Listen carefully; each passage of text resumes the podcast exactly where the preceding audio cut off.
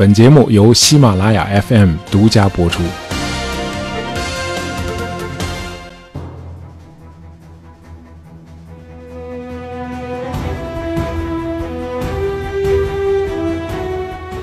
据说，一九九二年，中国人民银行发行了一套中国杰出历史人物纪念币啊，其中面值五元的银币上是一个女性形象，呃，这个女人一身戎装啊，手握一幅地图，抬头目视远方，她的名字叫萧绰啊，就是《杨家将演义》里头那个反面角色萧太后。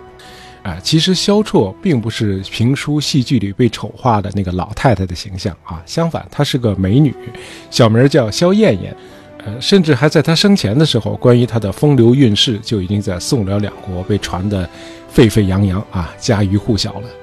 好，那杨家将的死敌怎么会成为中国杰出历史人物呢？我们国家的央行为什么要发行纪念币来纪念他呢？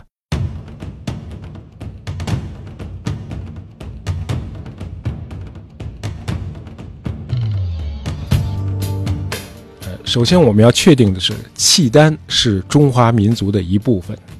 契丹族啊，早已经消失在历史的长河中了。他们不是被灭族的，而是完全融合在中华各民族当中了。呃，就是说，契丹人的后裔啊，只在我们中国人的生物分子层面才有意义。另外，在文化方面，契丹人建立的辽朝也不是纯粹的游牧政权，而是个典型的二元制国家。啊，大量的汉人在辽朝做官，呃，他们中间包括萧绰的绯闻男友韩德让啊，这些人把农业文明、城市文明和中原的统治制度引进了辽国，于是契丹人也开始建年号、立太子、尊孔子，呃，效仿儒家的祭祖活动。等到萧绰作为太后摄政期间，辽国甚至还完善了引自中原的科举考试，用来选拔文官。呃，萧绰的一生呢，有这么几个身份啊，先是贵族小姐，然后是嫁到宫里做皇帝的贵妃，接着是皇后和太后。呃，辽史说这个萧绰早慧啊，就是小时候就聪明伶俐。呃，等到辽景宗耶律玄继位的时候，这个萧绰就以贵妃被选入宫中，不久又册封为皇后。呃，据辽史《景宗记》的记载，在公元976年，辽景宗下诏给修撰国史的官员说：“书皇后言，亦称朕记语。”啊，什么意思呢？就是以后记录皇后说的话，都要注明这是朕和皇后一起说的。哎，可见这个皇后的政治地位有多高。那么从此呢，体弱多病的这个辽景宗呢，就开始默许皇后独立裁决一些国家大事。哎，事后跟皇上说一声就成了。呃，这样呢，皇后呢就几乎成了没有头衔的宰相了。哎，这年萧绰才二十三岁，那搁现在就是一个刚毕业的女大学生嘛。呃，可是她已经在有意识的加强自己的政治历练了。那么六年后，辽景宗驾崩啊，临终遗诏，呃，由时年十二岁的长子啊耶律隆绪继皇位，啊，军国大事听皇后命啊。于是二十九岁的萧绰升格为摄政太后。那么，面对主幼国疑的这个局面呢，呃，萧绰非常的忧虑啊，说这个母寡子弱啊，族属雄强啊，边防未尽。呃，萧绰说的边防未尽啊，指的是当时跃跃欲试的宋朝。呃，宋朝的第二任皇帝太宗赵光义啊，一直有一个夙愿啊，就是亲率大军夺回五代时期割让给辽朝的燕云十六州。啊，这个地方呢，就是在今天的北京啊，河北的北部和山西的北部这块地方。那么还在辽景宗啊，也就是萧绰的老公啊，驾崩前三年，也就是公元九七九年，宋太宗就发动过一次大规模的北伐作战啊，一举消灭了五代十国的最后一国北汉。那么征服北汉之后，赵光义有点被胜利啊冲昏了头脑，他不顾宋军连续数月作战啊，士卒疲乏、天气炎热等等不利因素吧，决定继续北征，进而拿下燕云十六州。于是宋军兵锋直指辽国的南京啊，就是今天的北京。这样，宋辽之间第一个大规模的武装冲突就开始了。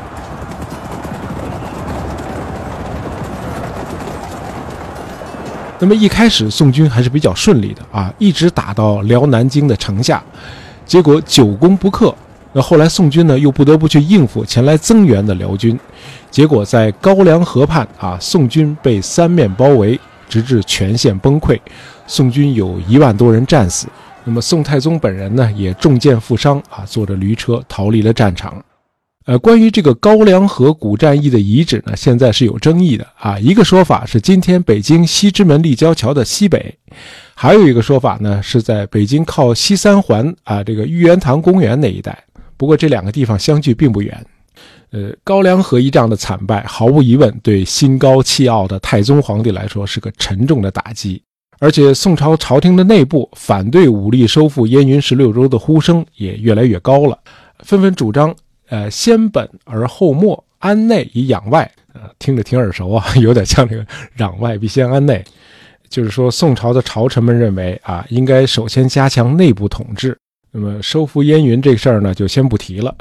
结果三年以后，又出现了新的情况，北方传来消息说，辽景宗病逝啊，幼主才十二岁。国事决于其母萧燕燕，呃，其大将韩德让宠幸用事啊，国人极之啊。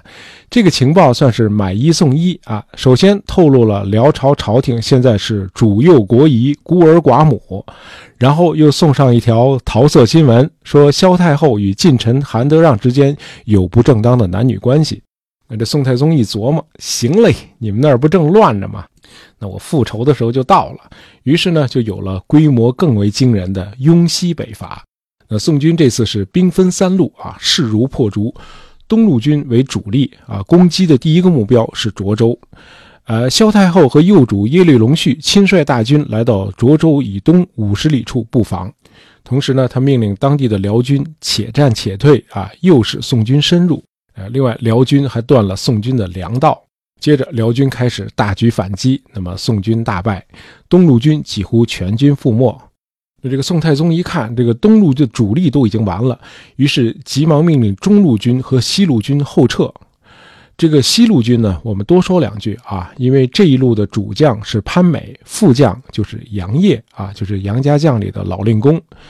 那么杨业呢，就是在这次战役中被俘就义的。呃，按照《宋史》的记载啊，西路军的监军王申对杨业的死负有责任。啊，王申先是用话来激杨业，之后呢，又不听潘美的劝阻，呃，擅自带兵撤离。呃，这就使得杨业所部在陈家谷成为孤军啊，最后被辽军击败。那么这事儿令宋太宗大怒啊。这个王申后来被太宗皇帝除名发配。呃，这个潘美呢，作为主将也负有连带责任嘛，也被降了级。这样，宋的两次大规模的北伐都以惨败收场，赵光义彻底灰心丧气。那么，从此北宋对辽就开始由攻转守，而辽却一改以往的守势，开始对宋发动了一次次的军事试探。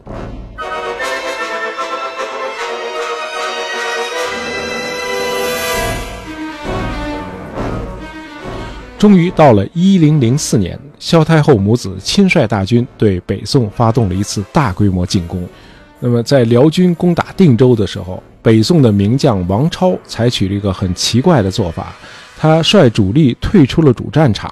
啊，《宋史》说，啊，超赞遂悬师，冀中孤军莫焉。哎，就是说王超的部队闪了，却让他的副手王继忠成为孤军，最后战败被俘。这个王继忠感觉有点像杨业当初在陈家谷的遭遇，哎，都是被领导给黑了啊。但是不同的是，这个王继忠呢，后来投降了辽朝。那这个人我们一会儿还会说到。那么今天看来呢，这个不管王超退出战场这个做法是出于什么动机，那在客观上呢，还是有一定的积极意义的。因为萧太后率领这个辽军孤军深入北宋腹地的时候，王超的这支宋军主力一直在辽军的背后。啊，这种如芒在背的感觉是很不舒服的啊！这为事态的后续发展埋下了一个伏笔。呃，其实辽军的攻势虽猛，但并不顺利啊。比如在攻打瀛州的时候，据史书记载，萧太后亲自擂鼓助威啊，众将士奋力攻城，城墙上布满了射中的箭啊，这个城墙看上去就像刺猬一样。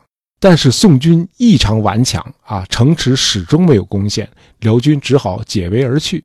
等到十一月啊，辽军在明州击败了宋军，之后就一路南下，兵临澶州城下啊，这就已经打到了黄河边上了。而北宋的帝都东京汴梁可就在黄河以南的九十公里处啊，这下北宋这朝廷大为震动，这还了得吗？这个，呃，这个时候宋朝的皇帝已经是真宗了。呃，宋真宗赵恒和他的父亲和大伯完全不是一类人啊，他不是个武夫，而是个在深宫中长大的文弱书生啊，一生都手不释卷，是个知识分子皇帝。呃，不但他自己爱读书，他还希望全国人民只要有条件都成为读书人。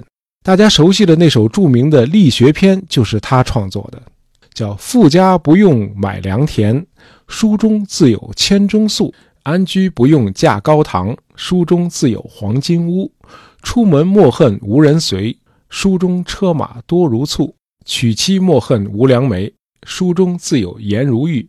男儿若遂平生志，五金琴相窗前读。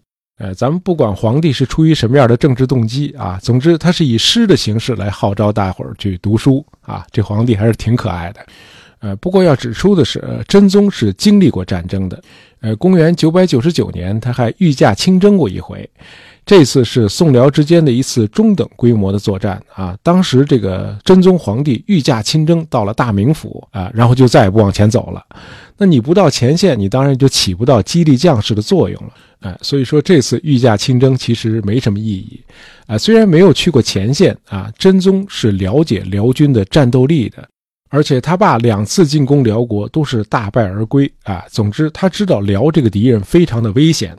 那么，辽这次大举入侵，不仅让真宗皇帝，也让不少大臣惊恐万分啊。有人提出迁都到生州啊，就是今天的南京；也有人提出迁都到益州啊，就是今天的成都啊。总之就是赶紧跑。那么与此相反，宰相寇准坚决反对迁都。他认为，不但不能迁都，皇上还应该御驾亲征，亲自到澶州全线去督战。那么，殿前都指挥使高琼也奏请说：“愿陛下急幸澶州，臣等效死，契丹不难破。”呃，皇上虽然是老大不愿意啊，最后还是采纳了宰相的建议。我是这么猜的啊，宋真宗后来勉强答应御驾亲征，很可能和之前的一个小插曲有关。那就是辽军在打下明州之后，萧太后曾经派宋朝降将王继忠，哎，派他到这个东京汴梁来请和。呃，咱们前面说了，辽军是孤军深入，战线越拉越长，而他背后还有一支王超率领的宋军主力啊，在那蠢蠢欲动啊。因此，在这个时候，萧太后就已经有了见好就收的念头了。这样，宋真宗就看到了一丝和平的希望。于是他就让王继忠返回辽营，传递宋朝的休战意愿。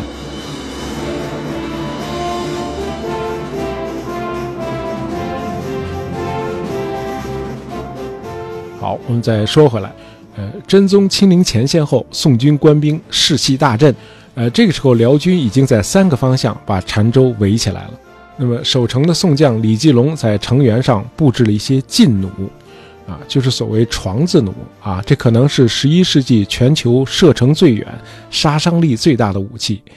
据《武经总要》记载啊，这种劲弩是用绞车来拉动弓弦，最大的劲弩一般需要六七个士兵来同时操作。呃，使用的这个箭头也很大啊，那个箭呢也像标枪一样，有两米多长，最大的射程相当于一千五百米。啊，你想这二战期间德军的制式步枪啊，卡尔九八 K 最大的射程也才一千六百米，那么有效射程才五百米，啊，可见宋军当时的武器有多先进。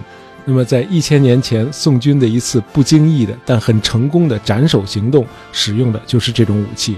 辽军大将萧达凛啊，自恃骁勇。呃，这天他带着少数几个骑兵到阵前去勘察地形，啊，这时候宋军的一个低级军官叫张圭，他突然下令发射劲弩，啊，结果一下就击中了萧达凛的额头。呃，按照《续资治通鉴》的说法，这个辽兵们把萧达岭抢回军寨，呃，他是在当天傍晚的时候不治身亡。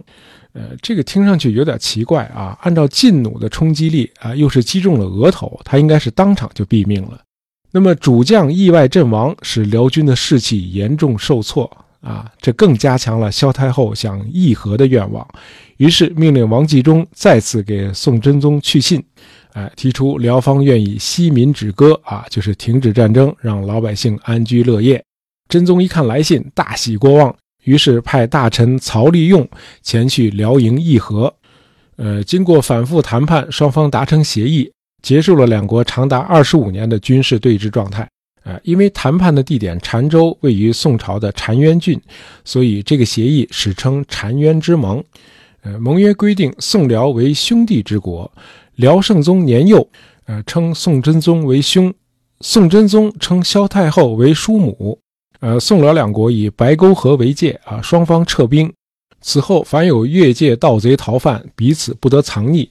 呃，两朝沿边城池，一切如常，不得修筑军事要塞。宋每年向辽提供银十万两，绢二十万匹，啊，统称岁币三十万。那么双方于边境设立榷场，开展互市贸易。呃，在《续资治通鉴》里有一段很生动的描述。这个曹利用在前往辽营议和之前呢，曾经问皇上说：“陛下，那咱们的底线是什么？”呃，皇上说：“不能割地啊，给钱没问题，实在不行啊，给他们一百万也可以。”那么寇准在一旁听到之后，出来就对曹利用说：“虽有只需百万，若过三十万将斩汝啊！如果超过了三十万，回来我就砍你的头。”哎，结果后来就真的以三十万成交。这个曹利用回来汇报的时候，正赶上真宗皇帝正在用餐呢。这个内侍就问曹利用：“岁币是多少啊？”那曹利用就说：“啊，这事儿呢，我得面奏皇上。不过呢，同时他又伸出了三个手指头。”这内侍以为是三百万，就赶紧进去禀奏。那没一会儿，曹利用就听到皇上在屋里头惊呼：“太多了，这也。”那么过了一会儿，真宗又说：“哎，孤了事，亦可耳。只要能了了这事儿，三百万就三百万吧。”那么听到皇上在屋里头惊呼啊，这个曹利用在外头吓得够呛。那么见到真宗之后，他赶紧就谢罪啊：“臣许之银绢过多。”皇上说：“到底是多少啊？”，三十万。皇上一听大喜，哈，立刻就和生活重归于好了啊！于是下令重赏了曹利用。呃，至今这个澶渊之盟呢，一直饱受争议啊。不少人认为这个条约丧权辱国，呃，开创了九百多年后与西方签订不平等条约的这个先河。那么澶渊之盟之后，有宋一代始终不思进取啊，偏安于一隅，完全没有秦汉唐这些朝代的进取心。那么，认可澶渊之盟的人士认为，啊，这笔交易是非常划算的，啊，三十万岁币只相当于几个县的年收入。那么，对于北宋这个当时全球最富有的国家，啊，这算不了什么。而如果打起仗来，啊，耗用的军费三千万都下不来，而且还很可能打不赢。呃，另外，在宋辽的边境贸易中，北宋完全能够凭借贸易顺差，很轻易地赢回每年的岁币。呃，我们因为不掌握具体的贸易额数据，因此经济账呢我们就不算了。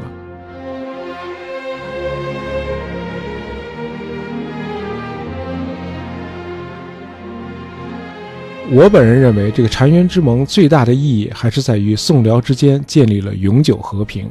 呃，条约签订之后，长达百年，宋辽边境啊叫生育翻息，牛羊备野，待白之人不食干戈啊，白头发的人都没听说过打仗的事儿。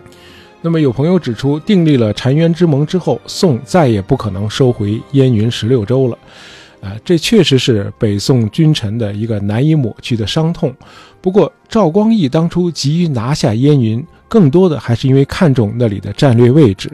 如果占有古北、居庸这些天然的屏障，就可以挡住辽军的迅速南下。呃，就是说，掌控燕云十六州是手段，而最终的目的是边境的和平。而恰恰是澶渊之盟确保了两国之间的和平，以至于长达百年的和平，使得燕云这个手段也变得不那么重要了。那么，至于后来宋徽宗为了夺取燕云而采取联金灭辽的战略，那是一百多年以后的另一个故事了。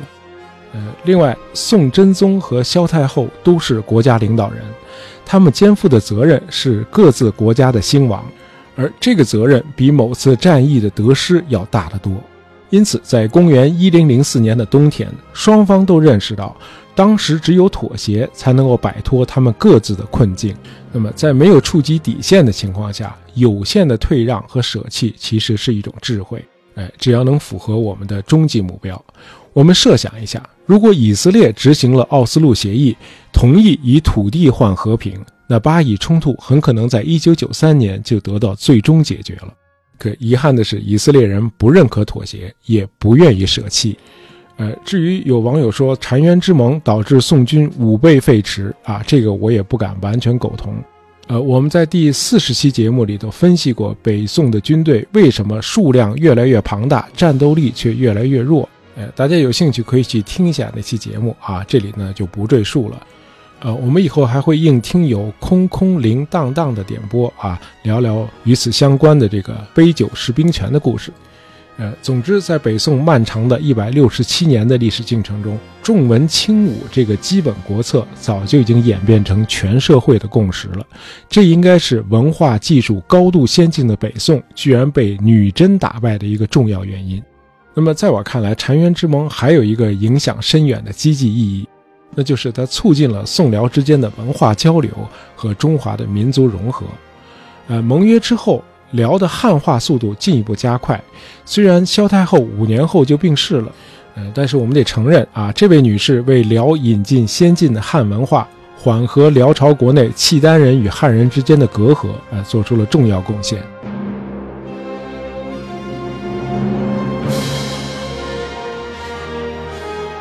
今天的节目就到这儿啊！喜欢大爷杂货铺同学不要忘了订阅我们的专辑，当然希望大家能够在朋友圈里分享一下我们的节目。感谢大家收听，咱们下期再见。